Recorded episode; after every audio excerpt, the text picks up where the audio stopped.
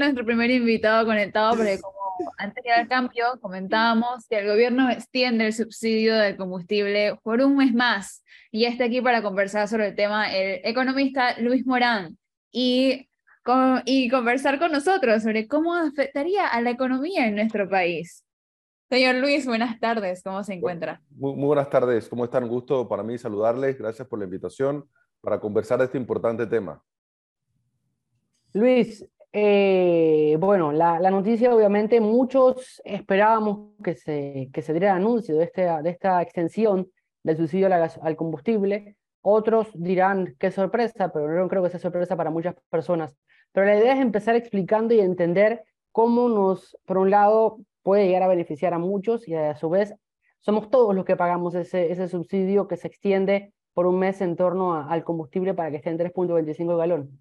Así es, Leonardo. Como tú mencionas, me gustaría hacer docencia un poco sobre, sobre el tema de lo que conlleva el subsidio al combustible, porque todas las medidas económicas, y podemos quizá conversar de varias, todas las medidas económicas debemos analizarla o desmenuzarla eh, desde el punto de vista del costo-beneficio de las cosas, es decir, cuánto nos cuestan a nivel personal, a nivel empresarial, a nivel país, que es el caso del subsidio, y qué beneficio vamos a tener. Quisiera también aclarar, porque esta noticia de extensión del, subsidio de combustible se ha mencionado como un alivio y, eh, para los consumidores, pero de igual manera como un objetivo clave para la recuperación económica. Si bien es cierto, es un alivio porque para todos los consumidores a nivel de bolsillo nos ayuda en algún momento para poder ir a comprar, eh, para poder ir a ponerle combustible a nuestro automóvil, de igual manera conlleva un impacto eh, dentro de las finanzas públicas y quizá la medida como tal no, es, no, tiene como objetivo la recuperación económica. ¿Qué quiero decir con eso?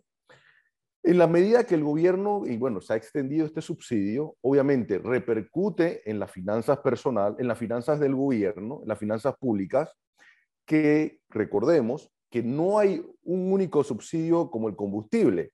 Hay otra lista de subsidios que Panamá ya tiene, que son numerosos, que tienen una gran lista de beneficiarios. Ante este panorama, yo creo que a nivel país, y es buena la reflexión que se está haciendo, debemos analizar qué subsidios tenemos, porque si vamos a seguir subsidiando el combustible, pudiéramos reducir, eliminar o sustituir otros subsidios que ya hacen una carga importante a las finanzas públicas.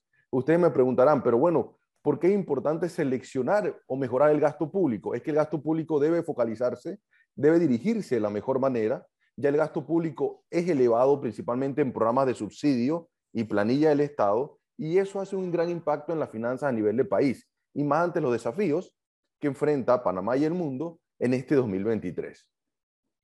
Luis, una pregunta. Eh, en los mercados internacionales, el precio del petróleo no llega ni a los 80 dólares en este momento. Incluso ha tenido un crecimiento, entiendo, de de 76 dólares que estaba a 1 punto y algo de dólares. Este, mi pregunta es, como economista, como estudioso de la, del tema económico, no sé si macroeconómico, de finanzas, ¿se justifica que el gobierno haya hecho esta renovación del, del subsidio? Es muy atinada tu pregunta, Jorge. La mayoría de países han, han tomado la decisión, digamos, de apoyar, de solucionar digamos, este incremento que ha tenido el barril del petróleo a nivel internacional. Es muy importante eh, reconocer por cuánto tiempo yo lo voy a hacer y como tú mencionabas, ese impacto que tienen las finanzas públicas.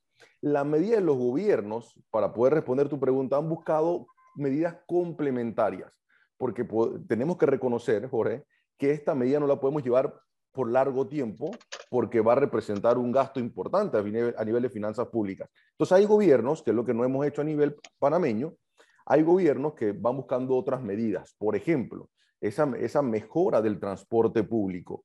Porque en la medida que yo también elevo o impulso el subsidio, yo estoy generando mayor demanda para que las personas utilicen dicho combustible. Y hay algo muy importante, Jorge a pesar de que todos lo tenemos, fíjate que hay un tejido productivo que lo necesita más que otro. Ahora mismo se entrega ese subsidio a todas las personas, quizá con una persona que gane menos a una persona que gane más. Entonces, a nivel económico, ahí está la relación costo-beneficio. Pero hay que buscar medidas complementarias. Para, para, tirar un poco más a la, a la respuesta, hay un dato del PNUD muy interesante. Se dice que por cada dólar a nivel de país que se utiliza para mitigar el cambio climático, se destinan 4 dólares a subsidiar el combustible. Esto es un dato a nivel global. ¿Qué nos quiere decir? Que nosotros seguimos subsidiando y no buscamos otras medidas complementarias. Te mencioné, por ejemplo, el tema de transporte público, el tema de transportes alternos o medidas mucho más sostenibles. Y yo quisiera hacer un énfasis también eh, en, yo creo que la importancia también del desarrollo de las provincias. Nosotros tenemos eh, eh, provincias, lastimosamente, que funcionan como dormitorios, donde las personas tienen que movilizarse de un lugar a otro y quizá tenemos que buscar más desarrollo local para que las personas también hagan uso, uso eficiente del transporte de manera adecuada. Pero reitero, para esto se requiere planificación económica. Luis, ¿cómo se puede, siguiendo el tema de la docencia, ¿no? ¿Cómo podemos eh, darle a entender a la población, sumando el tema del subsidio a la gasolina con todos los subsidios que hay sobre la mesa y de los que tanto hemos hablado, el tanquecito de gas, el subsidio al pasaje del metro, eh, el subsidio también a los programas de desarrollo que hay en el país? ¿Cómo se explica directamente de que ese subsidio que se paga hoy, mañana, nos va a afectar a todos porque todos somos los que lo pagamos? Así es, mira, a nivel económico, el subsidio debe ser bien dirigido, debe ser focalizado, es decir, a un grupo o sector específico y debe ser temporal. Esa es la teoría en base a los subsidios.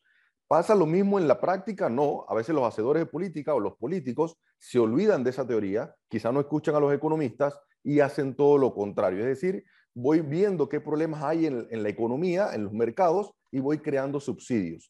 Al tener muchos subsidios que no generan capacidades, entendamos capacidad como ese desarrollo de las personas, lo que estoy haciendo es correr con cordones atados. Es decir, tarde o temprano, esa economía se va a caer, se va a tropezar porque no está utilizando los recursos de la mejor manera. ¿Cómo son los recursos a nivel del Estado? Son limitados porque sabemos que hay muchas necesidades. Hoy tenemos una lista de subsidios que superan los 2 mil millones de dólares, por ejemplo, pero tenemos problemas de necesidades muy básicas que el país no ha, no ha logrado resolver. El problema, por ejemplo, de agua potable. Lo vimos hace unos días en una de las provincias que tiene un gran desarrollo, principalmente en el tema de régimen especial o de zona libre. Eh, eh, vimos cómo, digamos, los obstáculos que había para, para poder resolver el problema del incendio producto de la falta de agua potable. Entonces vemos que Panamá presenta problemas estructurales de necesidades muy básicas, pero que obviamente ese, no, no, no, no las podemos resolver porque ese subsidio que antes era 700, 800 millones, hoy supera los 2 mil millones de dólares. Entonces los subsidios nuevamente deben ser muy dirigidos y deben ser eh, focalizados para generar ese desarrollo de las personas. Por ejemplo, para que las personas mejoren capacidades, busquen trabajo por cuenta propia, tenga una experiencia, una formación ideal. Entonces debo ser muy minucioso, eh, eh, Leonardo, y más en estos tiempos cuando los desafíos del mundo son enormes. Fíjate, Luis, yo te hacía la pregunta sobre el tema del, petróleo y me echo para atrás un poco porque a mí me llama la atención que tal vez los panameños no tenemos la costumbre de estarle dando un seguimiento al precio del petróleo a nivel mundial. Eh, para entender un poco si se justificaba o si se justifica, si en otros momentos hemos estado peores que, que, que cuando llegó este, el año pasado la crisis producto social que explotó en mes de julio. Y te lo decía porque en el mes de en el 2019 el, el, el, precio del petróleo estaba entre los 68, 70 y pico dólares. Ahora estamos en 76. Por mi, esa era mi pregunta. En realidad no están, el, yo no digo el gobierno engañando, pero nos están tratando de dar un subsidio para tener tranquila a la población cuando ese subsidio en realidad no se justifica. Porque también hay que comprender algo. Ese subsidio, entiendo, es el que ayuda al el, el, el, el, impuesto que paga el, crudo, es el que ayuda a, subsidiar el tanquecito de gas de 25 libras. Por eso era mi es mi pregunta de hasta cuándo vas a sostener algo que antes de la, pandemia, el precio del petróleo sí estaba, llegó hasta 28, 40 dólares, pero después, en el 2019 no, no era que era barato, era 67, 70 y pico de dólares. Así es, y cuando uno ve el dato del, del, precio del barril, uno ve que hay una tendencia inclusive, digamos, a la baja. Estamos muy por debajo de ese precio de referencia que tú, que tú mencionabas. Inclusive, si uno ve la proyección eh, en el tema del precio del barril, todavía puede observar que quizá el primer trimestre se mantenga. Exacto. Producto un poco de la situación internacional, el, los entornos, tanto temas geopolíticos y temas económicos. Entonces todavía hay como un margen, digamos, de que el precio del barril se va a mantener eh, muy por debajo de ese precio de, la crisis petrolera que habíamos, que habíamos experimentado. Es una buena decisión que tiene que tomar el gobierno de saber en qué gasto, cómo lo voy a gastar y qué beneficio tiene ese gasto. Como te mencionaba, porque al subsidiar, yo ahora tengo un subsidio no focalizado. Estoy beneficiando a toda la población. Si bien es cierto, es un alivio para el bolsillo de todos, quizá la medida no es tan económicamente eh, rentable, producto de que no hay una focalización quizá a los tejidos productivos o a las empresas que realmente lo necesitan. Por eso yo mencionaba al principio que es un alivio, eh, es cierto que es un alivio, pero per sí, per se o por sí, por, por su propia cuenta, esta medida no impulsa la recuperación económica. Eh, hay otras medidas mejores, eficientes, que complementan la recuperación económica. Cuando tú le preguntas a la población, por ejemplo, cuáles son las necesidades reales. Las personas, por ejemplo, te dicen, oye, eh, eh, que lo que yo llamo la gran misión, es el tema del empleo, del trabajo. Por un lado, puedes tener combustible para dirigirte de un lugar a otro, pero ¿cómo pagas ese combustible si realmente la población no cuenta con un empleo formal, que es uno de los objetivos que siempre hemos mencionado? Luis, usted acaba de mencionar un tema que, que sería bueno desarrollar. Habló de la recuperación económica del país. Si ponemos un porcentaje del 0 al 100, ¿qué porcentaje de, de, en esa escala se ha recuperado eh, desde la pandemia hasta ahora? Es difícil ponerle un porcentaje, Leonardo. Yo diría un 75% y quizás estoy siendo bastante modesto con ese, con ese porcentaje de recuperación. ¿Por qué no estamos de manera completa con toda la recuperación económica?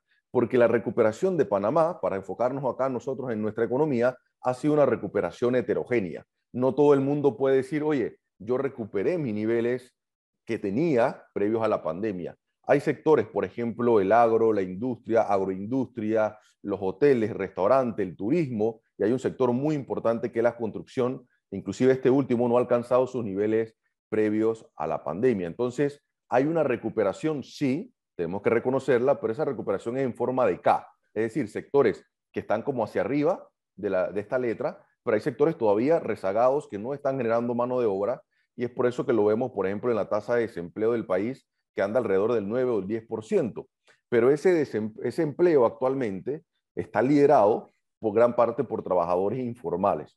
Entonces la recuperación todavía no ha sido completa. Con esto no quiero decir eh, eh, y compartirles de que todos los sectores tienen que crecer por igual. No. Con esto sí quiero decir que los sectores rezagados deben eh, apoyarse deben ver, buscarse medidas, por ejemplo, el tema de la infraestructura, servicios públicos básicos que va relacionado con la construcción, u otras medidas, por ejemplo, a nivel del sector agropecuario, que pueden aliviar eh, para mejorar la situación. Cuando hablo del sector agropecuario, por ejemplo, una de las últimas medidas que nosotros hemos tomado como país es el control de precios. Y está establecido a nivel económico que el control de precios básicamente no funciona porque no genera esa, esa producción, esa confianza en el productor de producir, de llevar su producto al mercado, de ofrecer algo y quedarse en la actividad. Entonces, estos sectores rezagados necesitan medidas eficientes. Yo inclusive les llamo políticas fuera de caja. ¿Qué quiere decir? Que son, no, no son políticas tradicionales. El control de precio definitivamente no es eficiente.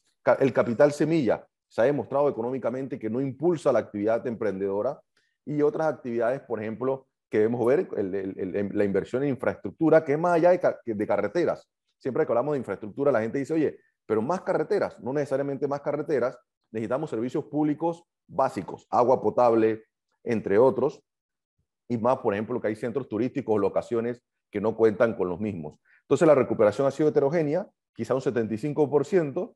Eh, algunos sectores logísticos se han mantenido, les ha pasado muy poco. Eh, el impacto de la pandemia se mantuvieron, pero son sectores relacionados con el entorno internacional o el sector externo, eh, eh, entre otros países.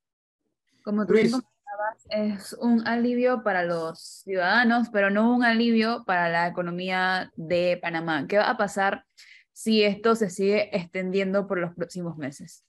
Se incrementan los desafíos, Melissa, como tú, como tú consultabas. Hay, Panamá enfrenta múltiples desafíos. A nivel económico los llamamos problemas estructurales. Panamá mantiene los mismos problemas estructurales. Por ejemplo, hay un alto grado de informalidad, hay un alto grado de dependencia por los subsidios, ya hemos mencionado el, subsidio del combustible, pero no es el único. Si quizá yo reduciría los otros subsidios, mejoraría ese gasto que yo tengo, definitivamente quizá puedo hacerle, el, tema de, puedo hacerle frente al tema del combustible por mucho más tiempo. Pero lo que hemos visto a nivel económico que no es eficiente es tratar de absorber, como la economía del pulpo, tratar de absorber todos los problemas, pero creando mayor dependencia. Es decir, en vez de resolverlo, lo que creo es ese subsidio. Hay un ejemplo, eh, hay un ejemplo que me gusta citar mucho, que es el ejemplo del subsidio para las personas que no han tenido una jubilación, que también es un alivio a la persona cuando llega porque no, no, no ha tenido esa oportunidad. Pero yo como país, a nivel económico, lo que tengo que tratar es, es lograr reducir que las personas tengan que llegar a, a, ese programa de los subsidios. Es decir, tratar de conseguir un empleo formal en los jóvenes para que ese joven encuentre empleo, pueda cotizar en la, o, o poder contar con protección social y al final de su carrera o su profesión pueda tener una jubilación. Esto no se está viendo, entonces lo que estamos viendo es, que se incrementan los desafíos económicos y los problemas estructurales. Esto sin mencionar, por supuesto, el, gran impacto que está teniendo en las finanzas que tenemos como país, quizá no lo estamos viendo, el problema de la seguridad social, obviamente recientemente el problema también minero, que repercute a nivel financiero. Como, quisiera explicarlo de manera muy sencilla.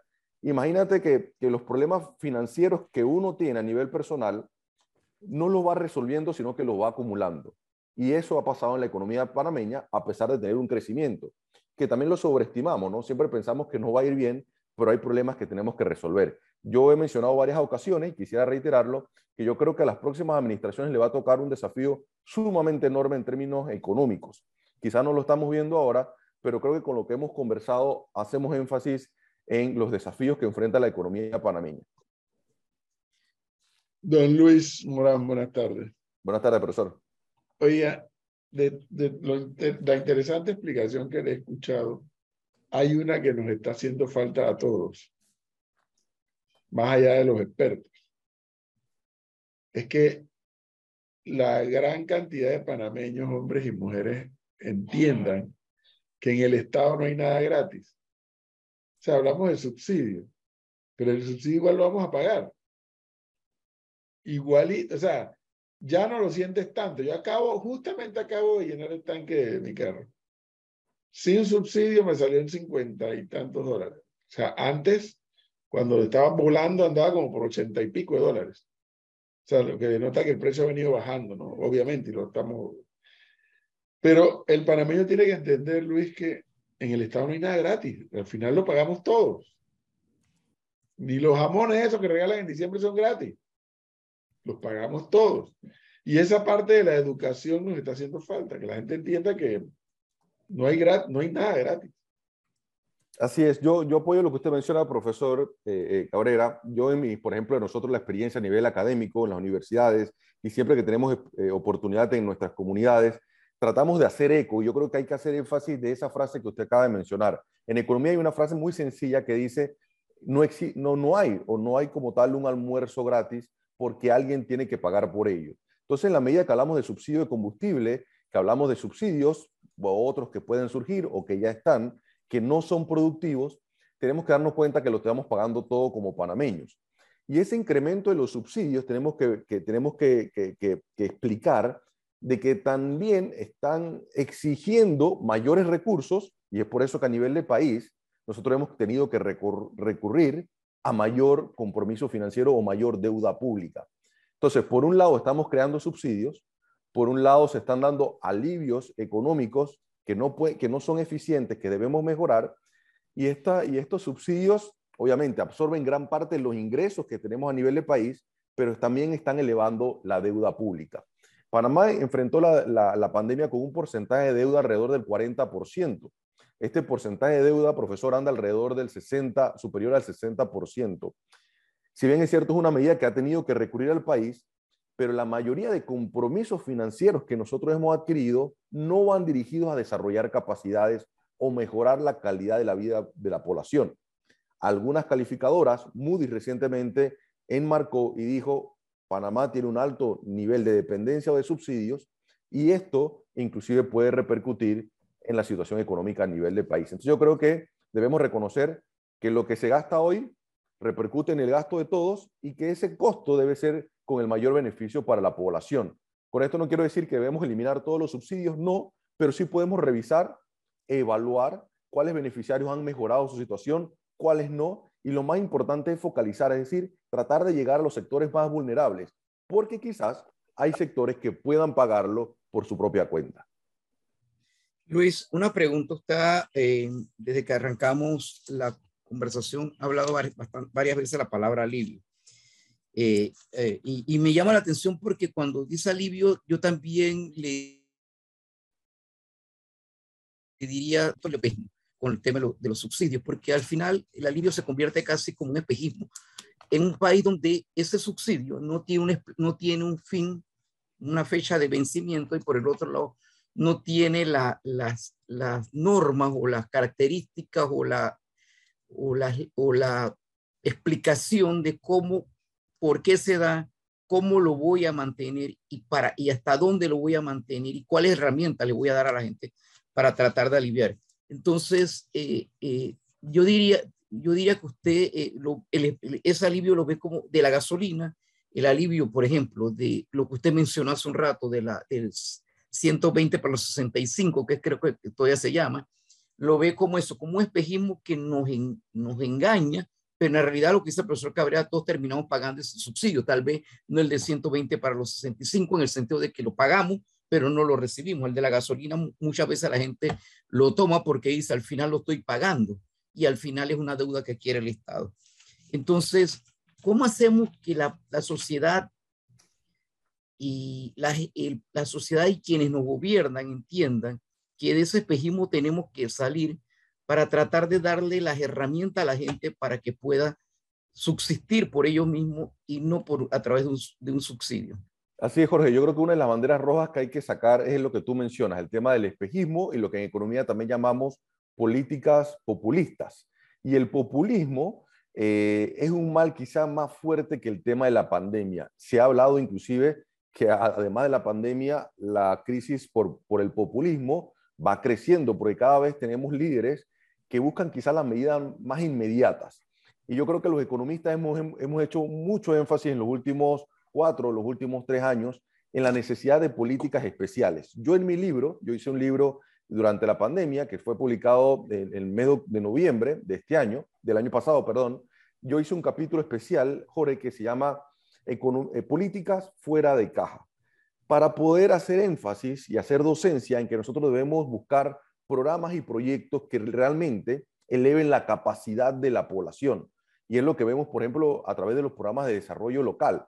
Por ejemplo, cuando yo eh, hago un camino de producción, eh, desarrollo un camino de producción, yo puedo ayudar a un productor que esté sembrando piña o melón, etcétera, para que él por cuenta propia pueda producir, pueda llevar su producto al mercado. Quizá esa medida es mucho más eficiente que yo tener un control de precio o que tener un programa de jubilación especial como 120 a los 65 o de igual manera, por ejemplo, eh, subsidiar otro componente. Entonces, con, con, esto quiero decir, Jorge, que yo creo que debemos hacer énfasis, y el profesor lo hablaba del tipo de Estado que tenemos. Hay una discusión económica muy importante ahora del tipo del Estado. Nosotros necesitamos un Estado que cree dependencia. Necesitamos un Estado que también sea emprendedor. Es decir, que sepa poner los recursos donde es necesario, que desarrolle capacidad en, la población. A mí me gusta mucho hablar del tema de capacidad, porque yo creo que por la, gente por cuenta propia debe formarse, capacitarse, tener la oportunidad de encontrar un empleo y cuando encuentra ese empleo, definitivamente generar ingresos. Y nosotros lo que estamos viendo en la economía, que lo que nos preocupa, es mayor dependencia. Para poder ilustrar un poco la, respuesta, quizá pudiera citar también el programa o el subsidio de Vale Digital, por ejemplo, que vemos que no fue temporal, que ha sido permanente, es decir, se ha demorado mucho a lo largo del tiempo y ha sido un alivio que se ha dado a la población, pero quizá la población lo que necesite es esa oportunidad de empleo. Cuando nosotros vemos los grandes cierres de calle o, las comunidades que salen y protestan, y, y, uno lo puede ver a nivel económico a través de los datos, uno ve que gran parte de la población, Jorge, recibe un subsidio cual sea, A o B o C, recibe algún tipo de subsidio. Pero la población siente y lo vive día a día que no mejora su calidad de vida y que tampoco tiene movilidad social. Es decir, si ve un entorno difícil, recibo subsidio, pero no crezco, no mejoro.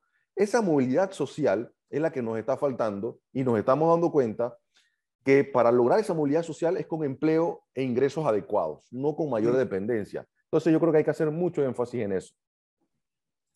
Eh, por ejemplo, eh, yo hace un rato le, eh, le, escuché algo que muchos economistas plantean sí, que Panamá después de la pandemia ha, cre ha crecido mucho el tema de, de la informalidad y, y, creo que es cierto, ¿no? Porque uno lo ve de distintas maneras. Pero las cosas a veces que ocurren negativas las podemos convertir en positivas. ¿Por qué Panamá o los países, en caso vamos a hablar de Panamá, el tema del cooperativismo latinoamericano, que fue una fuerza muy grande en los años, en el siglo XX, en Panamá nunca ha logrado golpear o llegarnos de esa manera fuerte, porque muchos de esos sectores cooperativistas comenzaron en el área informal, y usted creo que lo sabe. Entonces, eh, ¿cómo hacemos que la gente, tal vez un poco la política de Estado, la política pública de tratar de sacar a la gente de ese nivel y es decirle, yo te apoyo, y que era una de las supuestas metas que tenía este gobierno de apoyar a, las pymes, y era tratar de decirte, bueno, yo te saco, te ayudo, pero también tú te ayudas para convertir eso que están haciendo un grupo de gente del sector informal en una cooperativa donde la gente pueda vivir mejor y tener sus propios recursos. No, muy buena tu pregunta, Jorge, y me impulsa, tu pregunta me impulsa y me, y me, me, me hace recordar, digamos, dos comentarios importantes. Yo inclusive tuve la oportunidad de participar eh, muy cerca de la pandemia, bueno, con ustedes en el programa y hablaba la, la importancia de establecer una nueva economía. Porque antes de la pandemia veíamos ya ciertos problemas estructurales que hemos mencionado y Panamá se vio grandemente afectada en la pandemia producto de esos problemas que traía. Fue vulnerable inclusive por la informalidad, porque muchos trabajadores de la informalidad no se les puede decir a estos trabajadores, mira, eh, quédate en tu casa, cumple todas las medidas, cómprate este kit de medicamentos, etcétera, porque sabemos la situación que tienen los informales y que son muy importantes para la economía. Entonces yo recuerdo que, que, que, en estas conversaciones siempre hablábamos de establecer una nueva economía. Esa nueva economía no la hemos visto, quizá hemos copiado y pegado la misma. Tú mencionabas una palabra que a mí me motiva mucho, que es la palabra, que es el término de cooperativismo. Quisiera, quisiera hacer docencia y, y hablar un poco del término, pero quizá lo voy a hacer de manera muy práctica porque yo tuve la oportunidad de estar en un programa de la, de OCDE en la provincia de Trento, eh, que es una de las provincias en Italia con mayor número de cooperativas. ¿Y por qué utilizo esta experiencia? Porque en la pandemia, en esta provincia, las cooperativas crecieron. Y todo lo que tú observas en actividades económicas, desde la producción de vino, desde bancos o entidades financieras, todas funcionan en conjunto, en cooperativas. En Panamá, cuando tú vas a ver la población y le preguntas a usted a qué se dedica, las personas dicen, bueno, yo tengo una panadería, el otro también tiene una panadería, también el otro, la otra persona tiene una panadería, pero trabajamos, trabajamos de manera muy aislada.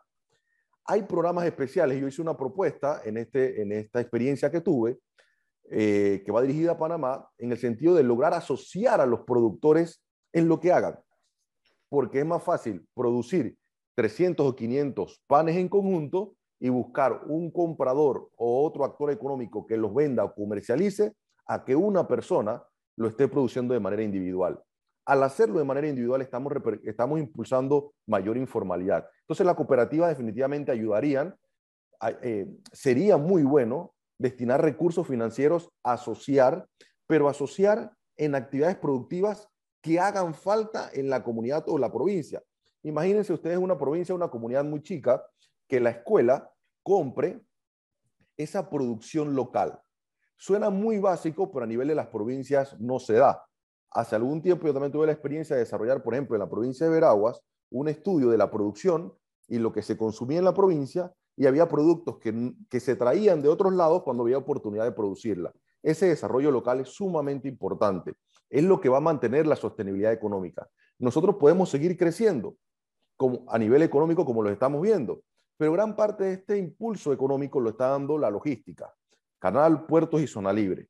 Pero estamos dejando a un lado o al margen otras actividades muy productivas y entonces no estamos viendo que el crecimiento llega a otros lugares porque faltan programas como estos, asociatividad, transformación productiva, tecnológica, cooperativas, para que las comunidades trabajen en conjunto y puedan hacerle inclusive frente al incremento de precios de los insumos, por ejemplo. Entonces hay muchas alternativas. Antes que cierre la idea, diga, profe. Se debe revisar, en opinión de un especialista como Luis Morán, el modelo o el sistema. El modelo económico hay que refrescarlo, profesor eh, Cabrera. El modelo económico eh, refleja de que nosotros necesitamos un Estado mucho más emprendedor, mucho más eficiente. Y dentro del Estado tenemos que revisar el rol, a mí me gusta mucho poner este ejemplo, poner el rol de los actores dentro de la película, para ponerlo de manera sencilla. Porque nosotros tenemos un actor que se llama sector privado que está ahí, que quiere, que quiere aportar, que quiere crear empleo, y lo vemos a través de los gremios. Los gremios siempre hacen anuncios con medidas, inclusive muchas de las que yo, las que yo he mencionado, el sector privado está ahí, eso hay que reconocerlo. Pero hay un actor, y aquí quizás quizá sea muy puntual, hay un actor dentro de la película que se llama el gobierno, que tiene que ser muy, muy eficiente. Hay un término a, nivel académico que dice que los gobiernos deberían ser sexy. Por supuesto que los gobiernos deberían ser sexy, deberían ser atractivos. Y cuando uno observa y le pregunta a la gente, oye, ¿qué, qué, qué opinas del gobierno? Y la gente dice, no creo, desconfío, eh, hay corrupción y debería ser todo lo contrario. Nosotros deberíamos comenzar a promover un sector público mucho más eficiente. Eficiente quiere decir no que contrate y que tenga ese empleo público que no ha bajado. Los últimos 10 años ese empleo se ha mantenido entre el 17 y 18%, cuando el sector privado ha caído. Necesitamos un sector público que realmente responda a las necesidades de la población. Y yo creo que hacia allá debemos dirigir. Entonces, el modelo económico hay que, hay que actualizarlo. Hay muchas medidas que, que ya, no, ya no funcionan. Hay sectores que hay que impulsar. La tecnología, la investigación, el desarrollo, la innovación son parte de, de, la nueva economía. Y yo creo que debemos hacer eso, de una nueva economía para enfrentar los desafíos. Y el principal desafío, por ejemplo, que lo tenemos a la vuelta de la esquina, es el 2023 con una alerta de recesión económica en muchos países. Y muchos de ellos ya están eh, sintiendo esa desaceleración económica, como es el caso de Chile, que es un aliado económico de Panamá. Entonces hay muchos desafíos y el modelo debe ser actualizado y, por supuesto, mucho más innovador. Luis, hace un rato usted dijo que el capital semilla, un proyecto del que tanto se habló durante eh, la pandemia, no sirve, es decir, darle esos fondos a los emprendedores, sí, sí es lo que yo entiendo bien, para que estos desarrollen sus propias empresas. ¿Por qué no funciona y cuál sería el modelo a seguir? Quizás una realidad, una cruda realidad. Nosotros actualmente le estamos diciendo a la persona, ¿quieres emprender? Aquí tienes tu capital. Pero no le estamos preguntando a la persona qué actividad va a desarrollar. Y, y un principio básico en el tema de emprendimiento es impulsar emprendimientos por oportunidad. Es decirle, si tú quieres desarrollar un emprendimiento, mira, aquí hay una gran oportunidad. Pensemos en algo muy sencillo. Por ejemplo, qué sé yo, la fabricación de camisetas o camisas. Pensemos que exista esa oportunidad y que ese emprendedor lo podemos llevar a ese sector. Es mucho más fácil, rentable que ese, que ese emprendedor vaya por oportunidad y consiga una plaza y pueda desarrollar su empresa. Ahora lo que vemos, eh, Leonardo, es que hay emprendedores que van a un sector saturado y esa empresa o ese negocio no es rentable, se convierte en una empresa zombie. Tenemos muchas empresas zombies, haciendo alusión a, a, sectores que están saturados, que hay mucha competencia, que no son rentables, etcétera. Hay un dato que respalda lo que te acabo de mencionar, que es un dato del, del, índice global de emprendimiento, que dice que la mayoría de los emprendimientos tienen un ciclo de vida básicamente entre un promedio de tres años. Es decir, que el emprendedor llega muy motivado, crea su emprendimiento, pero muere a los tres años.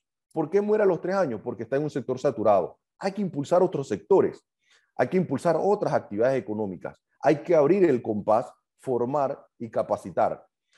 Hay otros programas más rentables que Capital Semilla. Imagínate, por ejemplo, que en vez de un Capital Semilla, te ayuden, por ejemplo, con un plan de negocio. Hay otras actividades como, por ejemplo, la ventanilla única. Yo preferiría tener una ventanilla única, es decir, que yo voy a hacer un trámite que sea mucho más rápido y que me incluya caja de seguro social, la DGI, registro público, etcétera, a que yo cuente con un capital semilla que quizá nada más sea para comprar insumos o equipo por un, por un cierto tiempo. Inclusive, imagínate que hubiera un programa de cooperativismo o de asociatividad, es económicamente mucho más rentable que, por ejemplo, el tema del capital semilla. No hay estadística eh, o algún dato que respalde que el capital semilla genere empresas eh, rentables o estables. Y, y, lo que hemos visto, por ejemplo, hay una alta relación entre ese capital semilla y la informalidad. Los últimos años, bueno, la informalidad eh, es altísima en Panamá, más del 48%, y, baja, y tenemos provincias, por ejemplo, el caso de Bocas del Toro, que es una provincia altamente turística, con un 60% de los trabajadores en informalidad. Entonces quizá deberíamos explorar y desarrollar otros proyectos mucho más eficientes.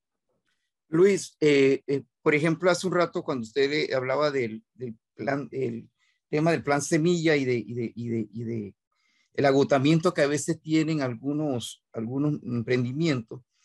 Fíjese, hay veces que eh, uno se entusiasma, ¿no? Y se alegra de que pareciera que la gente va a entender el, el, el, que al, final la gente, hay un grupo de panameños muy grande, más de lo que la gente piensa, que no quieren que los subsidien, sino que, que, que los apoyen o los guíen correctamente. Uno de los quizás primeros consejos de, de, de agropecuarios del presidente Cortizo nunca lo voy a olvidar, llegó a una población en Panamá este, una señora que llegó con un emprendimiento de café de bajura y le ofreció al presidente y se lo presentó al presidente y, él le dijo, ¿cómo tú lograste decir? Bueno, yo comencé en mi finquita y dijo, muy pareció a la narración que usted hizo hace un rato sobre y, me y otra gente se asoció conmigo y fuimos creciendo y, hemos creado este café.